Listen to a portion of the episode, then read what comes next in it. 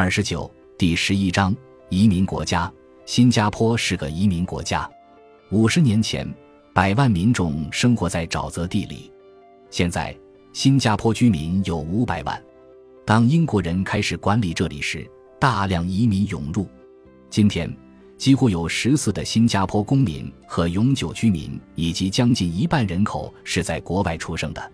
新加坡鼓励移民有几个原因：最初，这个国家需要资金和专业技术。今天，这个国家推广移民是因为它正面临严重的人口问题，人口老龄化加速。这个国家的生育率名列全球最低之一。新加坡的人口状况如此严峻，以至于政府监督施工的新公屋都是一套加半套的模式。一个标准的公寓旁边再建一个只有单间的小公寓，这个小公寓可以让年老的父母居住。政府以提供激励机制来鼓励生育，全国不断增多的婚介所就是为了促成一对对男女，让他们早日成为夫妻。但新加坡仍严重依赖移民。作为一个小国家，他能选择的就是寻求聪明、成功、受过良好教育的精英移民。尽管你会注意到，他也需要人来开公共汽车。像其他的国家，根本不喜欢类似的奢侈品。不幸的是，最近这几年，新加坡经历了一点人口反弹。居民抱怨公交车太拥挤，学校里太拥挤。尽管其中没一个是真实情况，但政府的过度反应却很明显。他们开始放缓移民速度。至少最近的任期内，政府出于政治上的权宜之计，开始给本地人时间以适应外来移民的涌入。自打新加坡独立以来。每届都赢得选举的人民行动党，在二零一一年的大选中，赢得八十七个议席中的八十一席；反对党工人党赢得六席，这也是反对党自独立以来获得的最好成绩。外来移民很容易就会成为引发各种传染疾病的替罪羊。就这个方面而言，新加坡和世界上其他国家没什么不同。当新加坡人要归咎别人时，首先会指责外国人。他们的语言不同，宗教不同，肤色不同，饮食习惯也不同。他们的食物闻起来很糟糕，他们的嗅觉很糟糕。我听过全世界的人说这档子事，尤其是事情变得不太好时，在新加坡有马来人、印度人、欧亚混血，甚至中国人。新加坡人会想，他们不像我的祖父母是从中国来到这里的。实际上，相比于你的祖父母。他们可能因技能和学历更高而被政府选择移民于此。今天，歧视外籍人员的事件无处不在，所引起的头条新闻比我在亚拉巴马州看到的还多。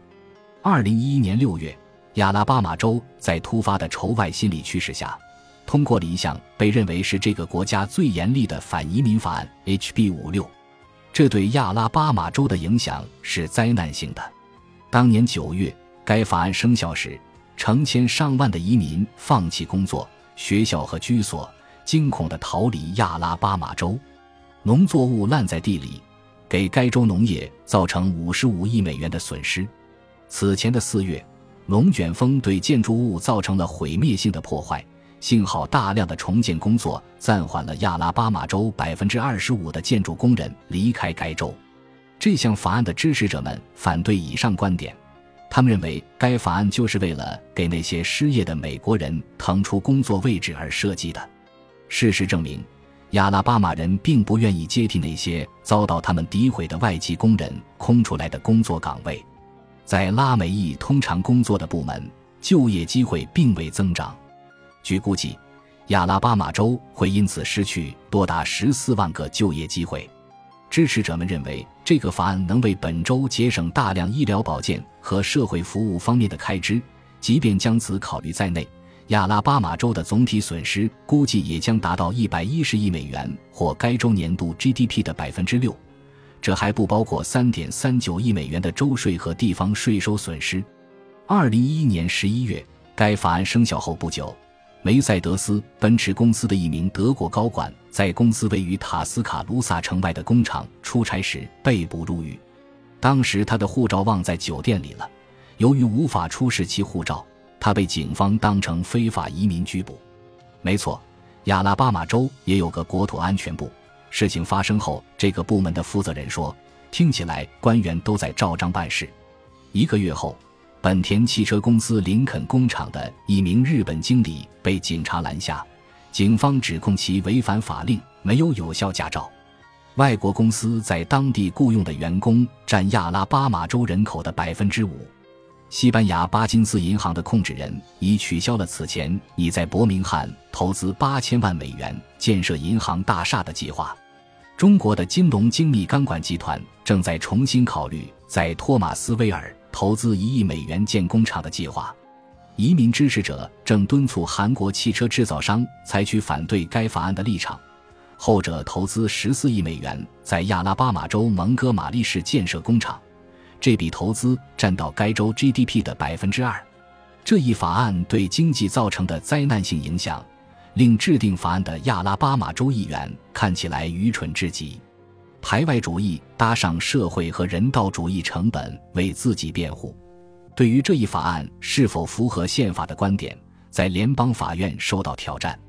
一名法官解释说。立法辩论的焦点在于，该法案将导致对西班牙后裔含有贬义评论。白宫反对这一法案，声称联邦政府保留管辖移民的权利。不管用什么方式，联邦政府的问题已经解决了。该法案的出台令该州的经济和政治两败俱伤，这反而衬托了那些起草法案的亚拉巴马州议员是多么的愚蠢。最终。他们又不得不重新审视该法案，每个人都在猜测，骰子最终会落在哪里。移民战争继续以不同的方式在不同的州上演。在制定移民法前，美国最伟大的繁荣已经到来。移民法案诞生于二十世纪二十年代，出于自身的恐惧和无知。在三 K 党的唆使下，那时的人们对所有移民都带有偏见。在此之前。我们的边界是开放的，全世界到处都有边界，但马可·波罗没有护照，哥伦布也没有。如果我们的祖先需要申请才能来美国的话，那么美国永远不会有今日的成就。如果拉法耶特侯爵或者托马斯·潘恩曾被要求必须要有签证才能来美国的话，我们可能就不会有一个独立的美国。一些让美国变得杰出的著名实业家。包括安德鲁·卡内基和约翰·雅各布·阿斯特都是移民。历史上那些对世界开放的国家都是最繁荣的。十四世纪末，如果人们想打包搬家到撒马尔罕，那肯定是他们要做的事。这是个坐落于中国和地中海之间丝绸之路上的卓越城市，经济富有和疯狂繁荣的文化在这个要塞之地汇聚。这就是铁木儿蒙古帝国。的首都撒马尔罕，一个伟大的国际大杂烩，一个语言和宗教的熔炉。四百年前，首个千禧年交汇时节，世界上人口最多的城市是伊斯兰哈里发的首府，繁荣了数百年的西班牙安达卢西亚的科尔多瓦。种族、文化和宗教的不同，令这个城市成为支撑全球最大图书馆之一的治理中心，并在科学、哲学、地理。历史和艺术等方面获得显著提升，来自世界各地各行业的精英汇聚于此，让这个城市变得更为卓越。这就是对外开放发生的事情。邓小平说过：“打开窗户会有一些苍蝇飞进来，但同时也会迎来新鲜空气和阳光。”本集播放完毕，感谢您的收听，喜欢请订阅加关注，主页有更多精彩内容。